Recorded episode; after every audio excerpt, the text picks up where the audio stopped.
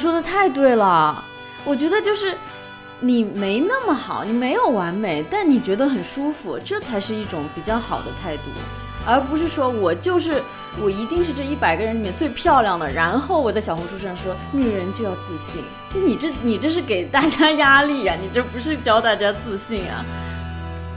人生的风景，亲像大海的风涌，有时冷，有时平，亲爱朋友要小心。那医生，我没有什么擅长的，我该怎么办？我什么都不行，一无是处。那我觉得你找自己不好这件事情，你不就挺擅长的吗？哦，哇塞，然后立刻找出自己十个点，立刻写了一本书，立刻写了一本书，然后叫这个被人讨厌的勇气。哇哦，你真是懂得正面思维耶！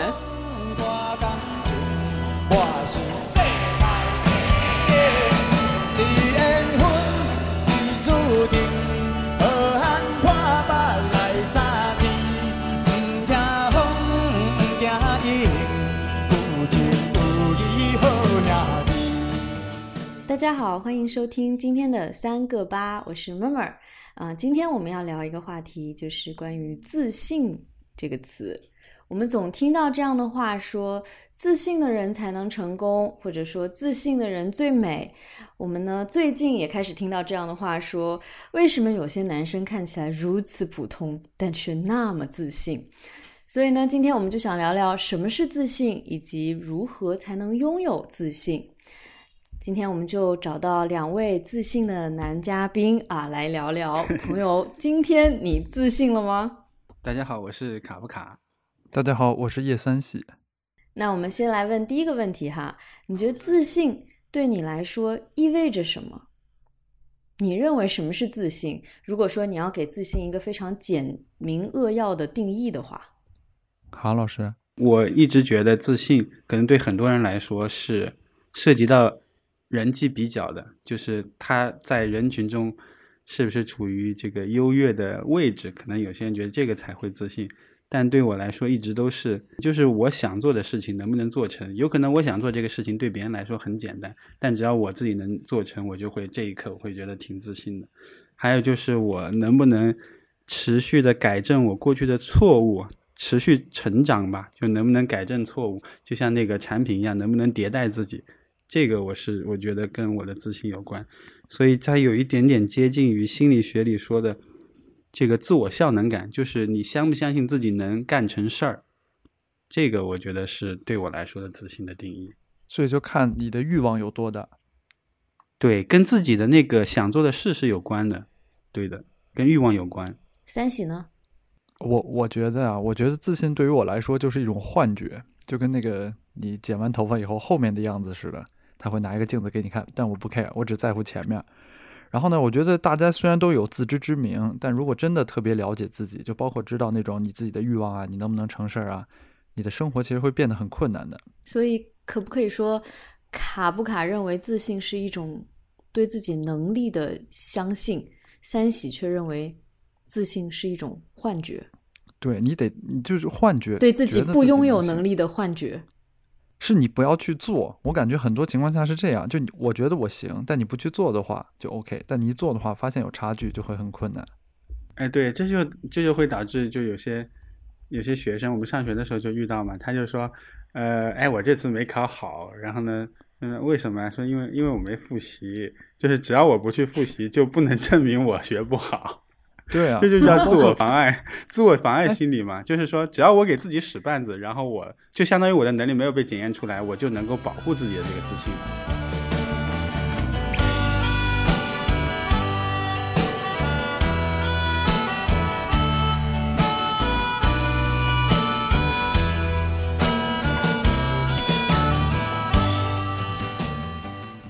对，就有有很多那种，就是我有高中同学很聪明，老师就这么评价，然后用一个条件句，就如果他能把干什么一半的精力用于学习，他肯定可以出类拔萃。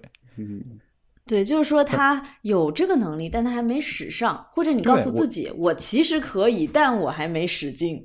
对，只要我想，我就可以达到，但我现在是没那么想。对对，这是很多人维持自信的一个、一个小窍门来着。慢慢呢？我我在想说，对我来讲，什么是自信？我觉得就是对自己这个当下状态的一种整体的满意，就不一定说你特别特别觉得特别特别好，但你觉得是舒适的，以及你不想跟任何人交换人生。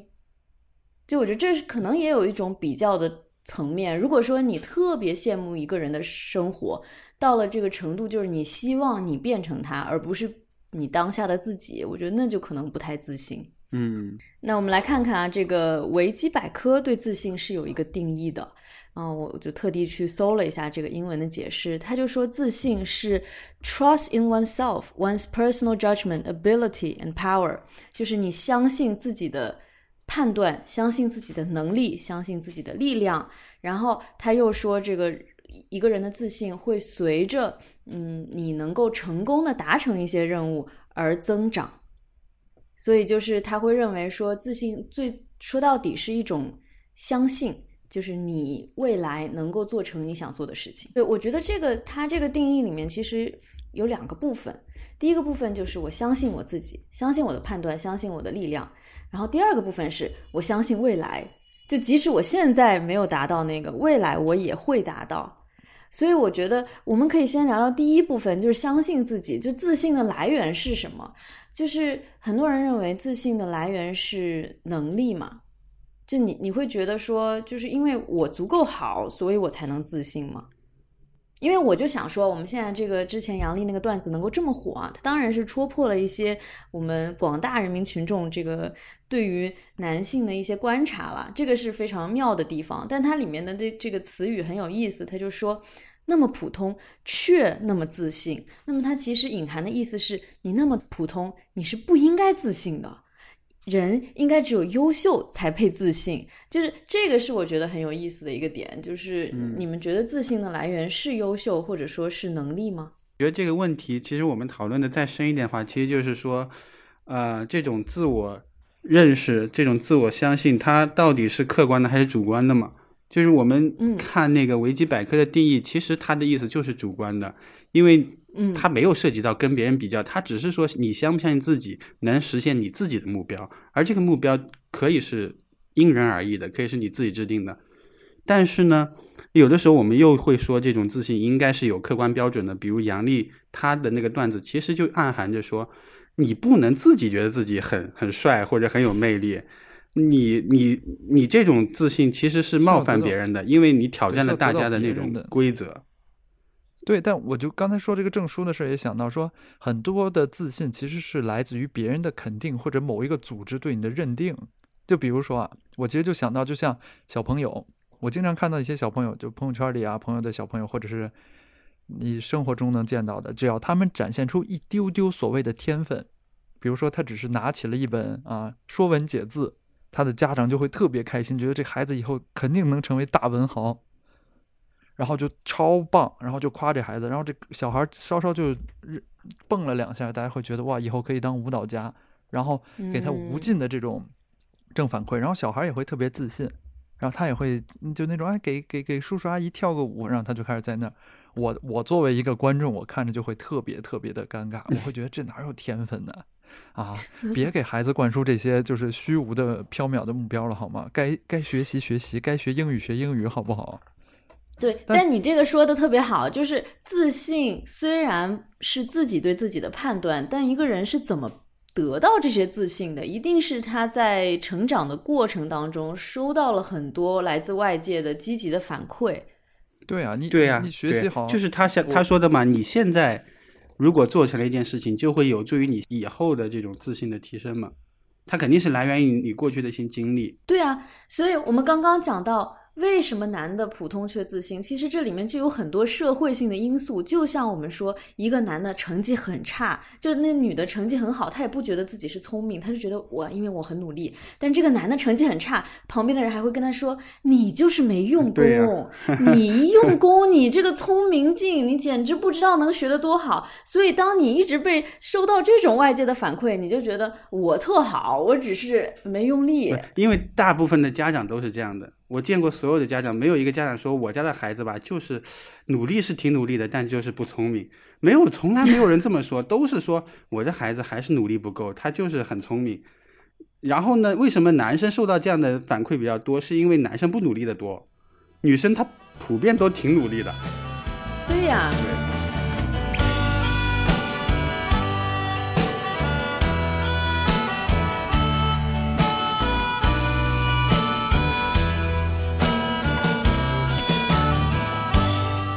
我真的觉得啊，就自信的来源并不是能力。我们看到身边特别自信的人，不见得是你认识的最优秀的人，反而很多优秀的人，因为他太知道自己的缺陷了，他太能自我分析了，他反而没有那种迷之自信。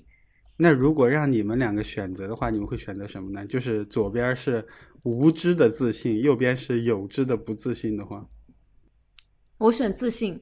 我也选无知的自信，因为我说这个就跟一个幻觉似的嘛。我再让你们选一个，就是一个其实长得很丑，但是特别自信的人，和一个长得很美但是很自卑的人，你选哪一个？那肯定选后者呀。为什么？自不自信重要吗？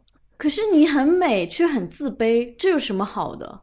在绝佳的外在条件下，自不自信根本不重要。这不是大家最喜欢的美而不自知吗？不啊，我觉得，我觉得不自知跟自卑是完全两件事情。那他自卑什么呀？那你得说他的缺点，你把他的缺点具体说出来，然后让我们选。就是很美，可是你却永远关注自己的不好。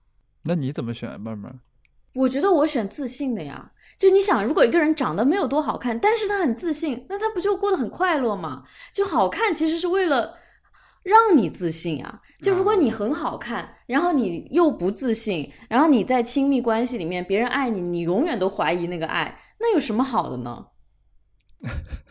他他需要接受心理咨询。但很多呀，你不觉得很多明星也不自信吗嗯？因为她太美了，然后她就不停的在放大自己的缺陷呀，就各种东西嘛。就是美丽，它也是有代价的嘛。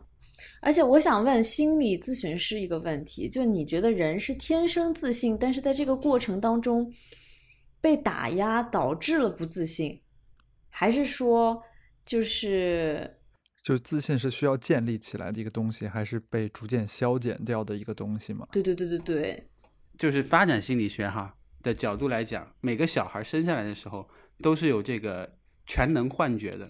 所谓这个全能幻觉，就是说他觉得自己是上帝，他是可以控制这个世界。比如说，他可以通过哭声，他一哭，有东西就会进入他的嘴巴，然后就会有人来抱他。嗯他是可以通过声控这个世界来达到他的愿望。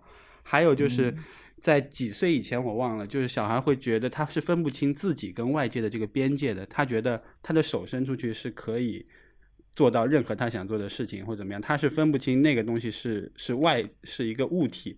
是 object，、嗯一个是他自己，是他的主观，他这个分不清。一好像是到了几岁之后，他才能有建立这个界限，也就是其实建立界界限的，呃，本质就是说心理上认为他只能控制他自己，外界的东西是客观的，他控制不了的，那不就意味着他的自信其实崩塌了吗？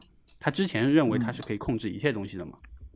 然后到后来，你说我们成长到了青少年以后，他是不是自信，那就取决于他后来的这段人生中，他的目标大多数有没有达到。如果他老是受到挫败的话，他肯定会不自信；如果他大多数他想要达成的事情都达成了，那他应该就会成长为一个比较自信的人。你们觉得呢？你们从这个过往三十岁的人生当中，你觉得你是变得越来越自信，还是逐渐受挫呢？我我觉得就好像是一个小孩，他那个自信慢慢的越来越往后退一样，所以到了现在，我就只变成一个反求诸己的人了，因为我觉得别的都求不了，你只能求自己，只有自己是能控制的。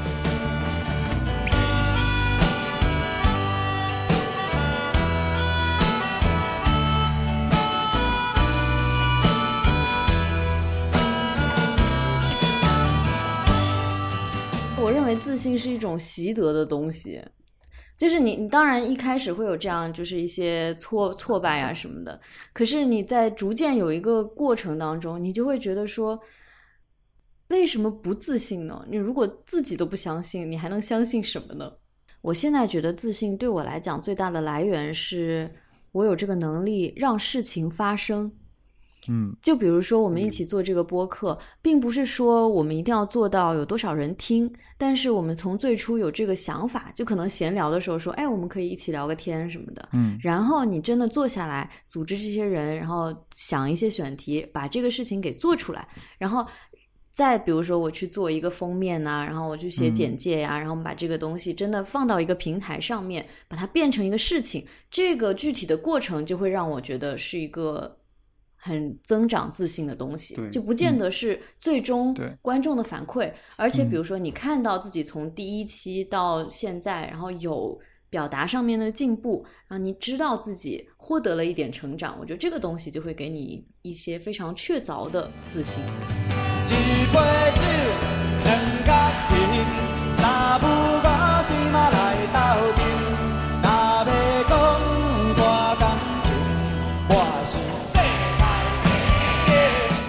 但我觉得这个是对的。我看过一个设计师，他写过一个东西，就是，呃，世界上存在的很多物体、工具，然后包括生活上的用具，都有一些让人会觉得不方便的点，但很多人会觉得我需要改变自己，来适应这个东西。比如说，呃，瓶盖拧不开，那我是锻炼一下手劲要拧开。但设计师他就说，我们应该多怨这个环境，那样我们才能做出好的设计。就跟说，哎，这个台阶为什么轮椅上不去？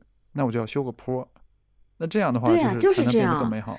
对，就之前比如说有书，他就说很多的这种工具也好，然后这个乐器也好，它都是遵照一个白人男性的标准来制作的。它制作的时候就是说让这些人是能够舒服的使用。那么当你比如说是一个少数族裔的女性，你去弹这个琴或者你去用这个工具的时候，你就会不舒适。但这是因为你得更强吗？而是因为这个东西它本身是有一系列的这个偏见在里面的吗？对，所以你要指出你的不舒服，这就是为什么我觉得每个人都应该学一些呃批判理论，学一些这个社会科学，因为我们的整个学科呀，就是如何骂社会。就是你感到不舒服，你先不要想想是自己的问题，你先想想这个结构性的问题在哪里。嗯，对，我们讲讲这个爱情里的自信。刚刚我们都在讲自己对自己的一个评价嘛，但其实很多就是关于自信啊，或者关于爱自己啊的讨论，其实是跟亲密关系有关的嘛。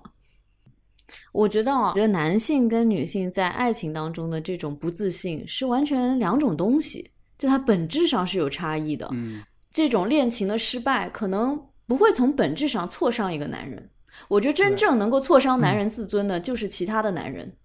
啊，对，其实我就讲说，就是爱情里的自信吧，就我们也真的不需要再教男的更自信，因为够了，就是够了，就是不需要再训练男的在爱情里面更自信了。嗯我觉得很多这种男的，他的自信都到了一种充满侵略性的程度。嗯就是让人不适的程度，我觉得男的真的应该就是就是至少啊，直男应该是稍微就是压抑一下，就是稍微就学习一下社交礼仪。就是这里面有巨大的这种性别的差异嘛，我就觉得就非常希望全天下的女的能够学习一下那种在路上自信的撩起背心露出肚腩的男人，或者在地铁上就是勇敢张开双腿的男人，就是学到他们百分之一的自信就好了。但你这些自信，你会不会觉得在比如像小红书这种社交媒体上就非常容易看到女孩子的自信？也不是呀，就是比如说她要完美嘛，对如果 P 图把自己 P 的百分之一百，嗯如如果她发一个就其实没有那么美的照片，但是她的那个生活状态是很阳光、很开朗、很积极的话，我会觉得那个是挺有感染力的自信。但如果她本身那个就嗯腹肌马甲线的什么，然后发上来，这个自信我可以学她的自律，但我她的自信我没法学呀。你说的太对了，我觉得就是你没那么好，你没有完美，但你觉得很舒服，这才是一种比较好的态度。啊，对对对，而不是说我就是我一定是这一百个人里面最漂亮的，然后我在小红书上说女人就要自信，就你这你这是给大家压力呀、你这不是教大家自是信啊。啊，嗯，哎，对我来讲讲我是如何克服这个外貌焦虑。我就嗯觉得，因为我从小到大也不是什么漂亮的女生嘛，就是有很多、就是、没有没有多漂亮啊，慢慢长谢谢谢谢。我收下了。但是因为从小我妈就说，呃，我女儿就是很聪明，就是永远别人问他的时候，他就说我女儿很聪明。所以我从小也知道自己不是那种特别漂亮的但女的，是知道自己很然后也有一个阶段，对，但是知道自己很聪明，就是我从小到大就是以聪明自居这样。然后，但是也有一个阶段，你会觉得，哦，那可能在恋爱这个这个领域，我就不是很擅长，我就不是既不是贴心型的，也不是美艳型的之类的。然后呢，但是后来我我就有一个思路，就刚刚你讲的这个田忌赛马，我就觉得够了。就是我虽然我当然不是前百分之五的美貌，但是我觉得也够了。我也没有说要跟金城武谈恋爱，对吧？然后我再举个例子，就是我去看一个牙医，然后那个牙医呢，我是去拔智齿，然后他就说，哦，我的下排牙齿有一点点那个牙缝，然后他说，但是你已经在美国读博士了，这一点点不完美，就靠你的聪明才智来填补吧。然后我就说，哎呦，说的太好了，所以现在慢慢就已经读到了博士后，反正就是自己的长项。就是我觉得，就是你如果说永远看自己不好的地方，你就永远不可能对自己满意。，对，那你就嗯得要以己之长攻敌之短，对吧？，对，是这样的。我有牙缝，但我有博士，就是这样。你这个好歹有一个顶尖的博士，我的田忌赛马就是真正的田忌赛马，就比如说啊，妹妹英语比我好，哎，我会说法语，然后妹妹是博士，啊但他不会吹乐器，对呀、就这种感觉。哎，他的工作非常好，不坐班儿。哎，嗯我的工作虽然坐班儿，但是我啊，那个我能出去旅游，总能就是找到一点点的，东就。是你得，你不能说你要什么六边形战士，每一个嗯维度都要是最高的，你就是要变成你最自己有特色的那个形状嘛。但更多的人可能就是阿 Q 吧，我会觉得会不会是这样的？阿 Q 也好呀，你快乐快乐，如果你能快乐到行刑的那一刻，那你的人生也过得下去啊，对吧？金圣叹，快乐到行刑的一刻，好疼。但所有人，我觉得啊，大部分人是小六边形战士，他很难找到一个很突出的点，但也没有特别差。这种人，我是觉得，呃，是最容易失去自信的一个人，因为他可能觉得自己是个普通人。啊，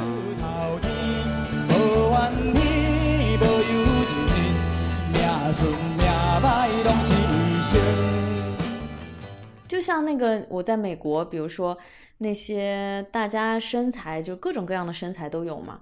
嗯，就美国，比如说这个稍微这个大只一点的人也比较多，然后你也不能用这个词，就是 fat 呀什么，就是 curvy，对吧？就是它非常的线条非常的这个婀娜，浮凸，对，但但是因为在一个相对来说大家都比较自信的社会，他就愿意穿就是吊带啊，愿意穿这种 sports bra 呀、bra 呀、legging 啊什么的，他就很 comfortable 嘛，就是他不会觉得哦，我因为这里多一块肉，我就得把自己遮起来什么的，所以这个就跟那种小红书上面一百分的自信不一样。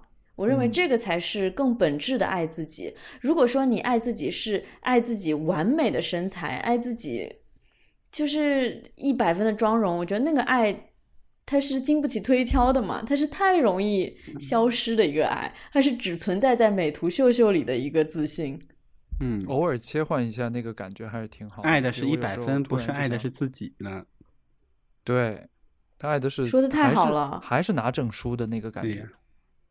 然后看点赞数对因为就是你的这个分数。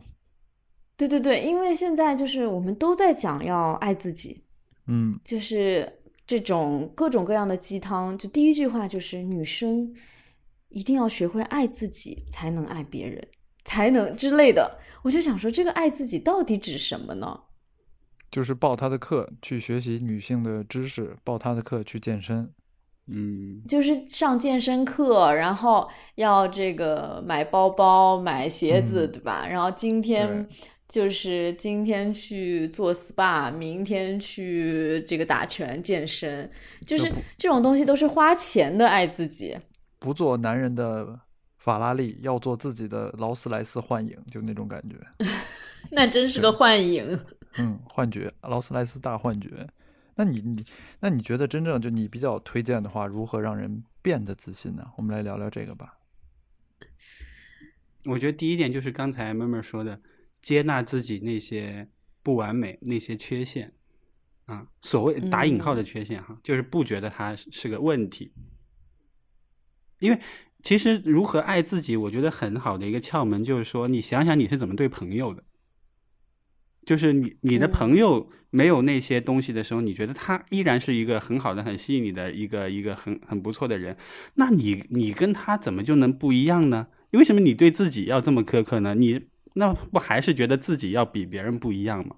你到到了自己这儿，你就觉得希望自己有这个有那个，但是你朋友那可能你觉得他有一个优点，你都觉得可以交往，对吧？那你对自己为什么不能好一点呢？就允许自己是这样有优点又有缺点的这么一个立体的人呢？但是人其实这个自卑背后又有一点那那种自负在里面，觉得自己要不一样嘛。其实跟就是对自己的标准跟对朋友的标准是不一样的。其实只要统一起来，你是可以很好的爱自己的，因为你其实已经做到很好的爱朋友。真的就很难比。刚才闷闷说了一个叫什么来着？就是啊、我有聪明的美丽，我觉得这挺好的。我现嗯在都不是说要六边形战士，或者是我拿一个自己独有的一个一个点跟别人所有的其他人我没有的来比，更像是我要排列组合一下，也可能是年龄大了，就是那种我有，就比如说我爱看书，但我看的又不是最多的人，嗯，对吧？但我爱看，呃，可能 你是会乐器的人里面看书最多的。对，就类似于这样的。然后会法语里面就是啊，吹乐器比较好的，就是这种感觉。就永远不要那个，就不要不要找一个地儿来对然后又是写字的人里面一米八的，哎，然后一米，八的里面肩最宽的，一米肩最宽的里面踢球腿部力量最好的。他们说，哎，他们说这个男人如果一米八呀，这个墓碑上都得写着。一杯酒，两角银，三不五时嘛来斗阵。若要讲大感情，我是世界我觉得就像卡老师说的，一定要接纳自己，就是而且吧，也可能是二十岁跟三十岁获得自信的方式不一样。我觉得人过了三十岁就不要太想着改变自己，你得想着顺着自己的这个习性，怎么样最大发挥你的能力。比如说我以前非常讨厌自己的一点就是我早上起不来。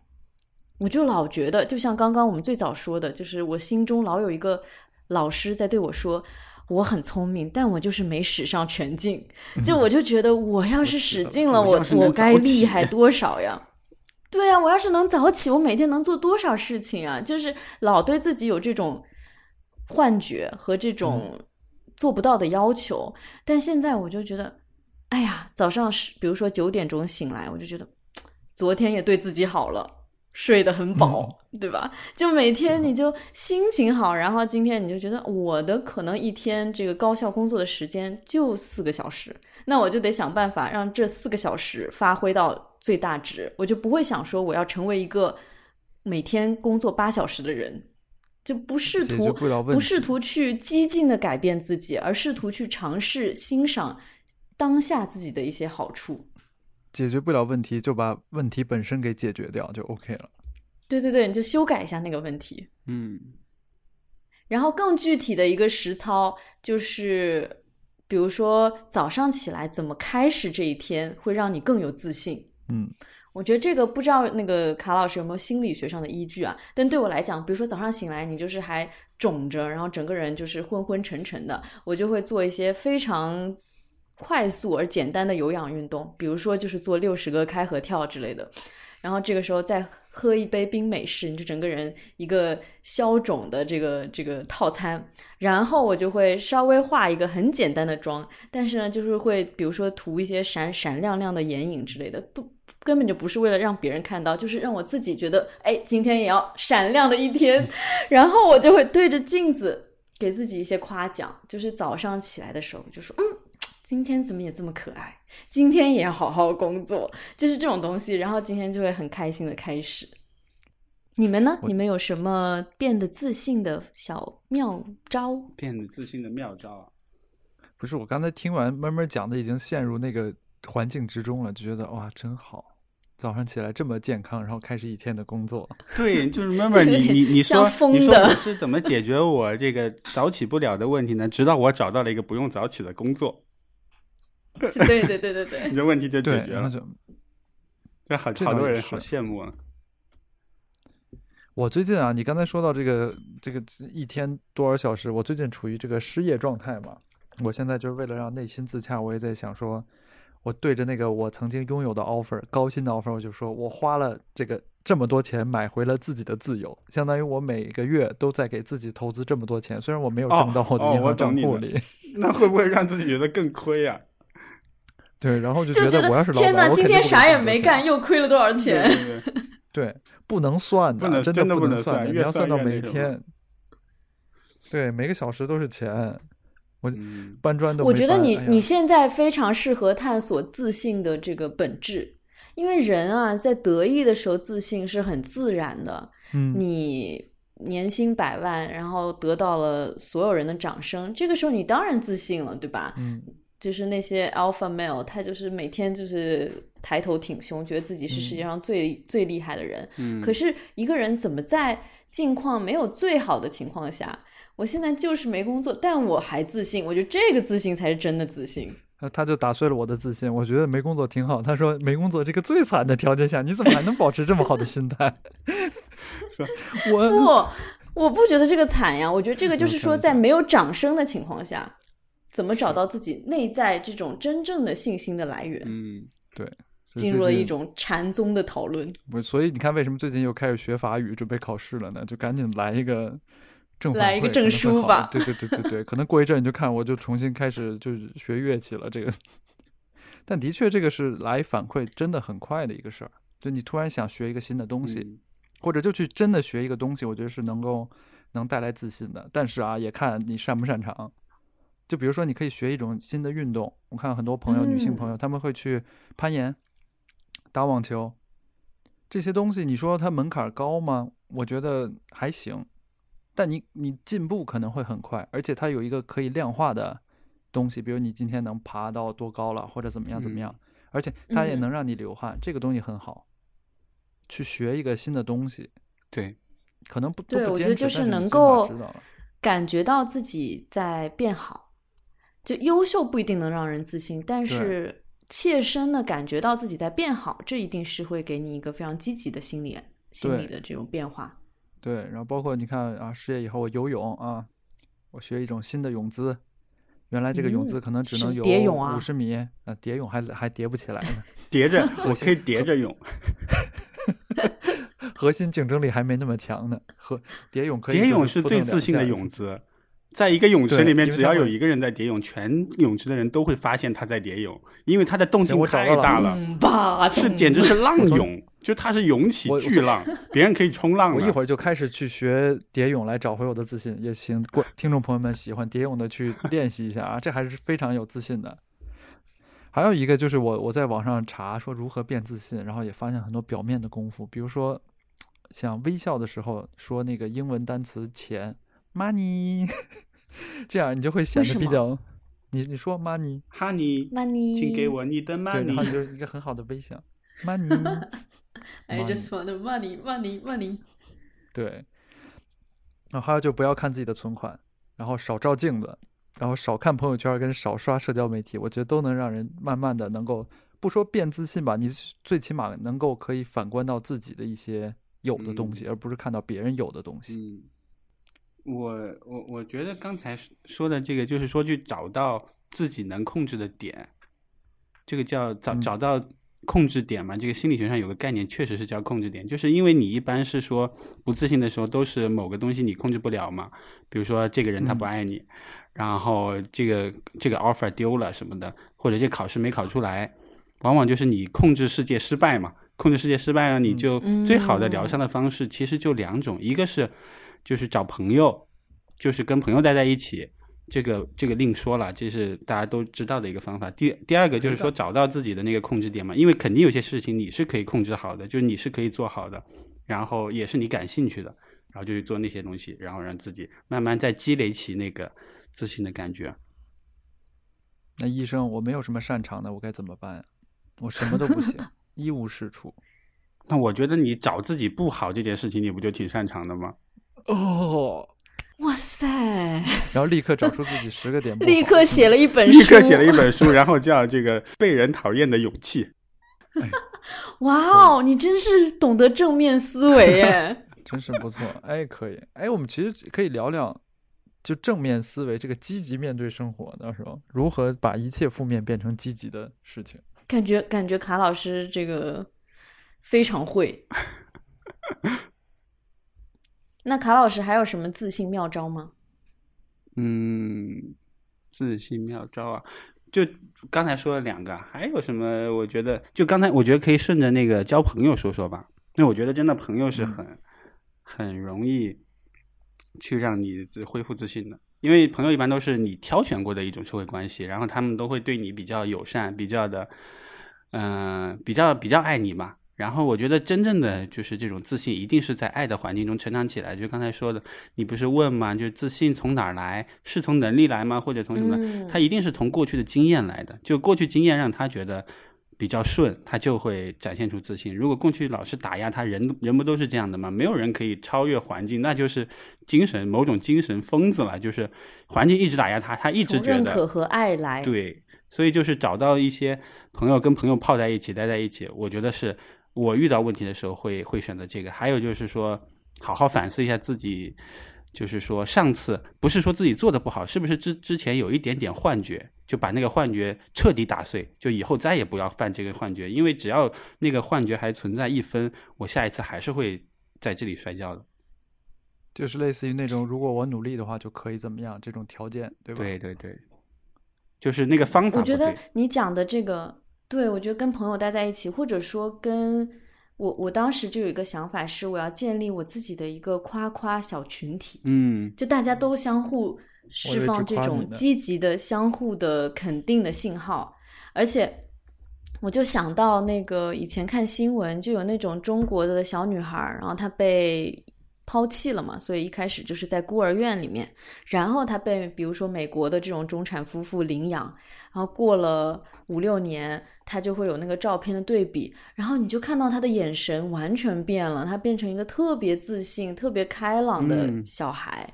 我就觉得每个人自己在心中，如果说你原来的起点的家庭，或者说你一开始的这种环境没有那么好，要想办法找到自己的，一定要找到你心里面这种对你完全认可和接纳的这样一个群体，它可以是你的朋友。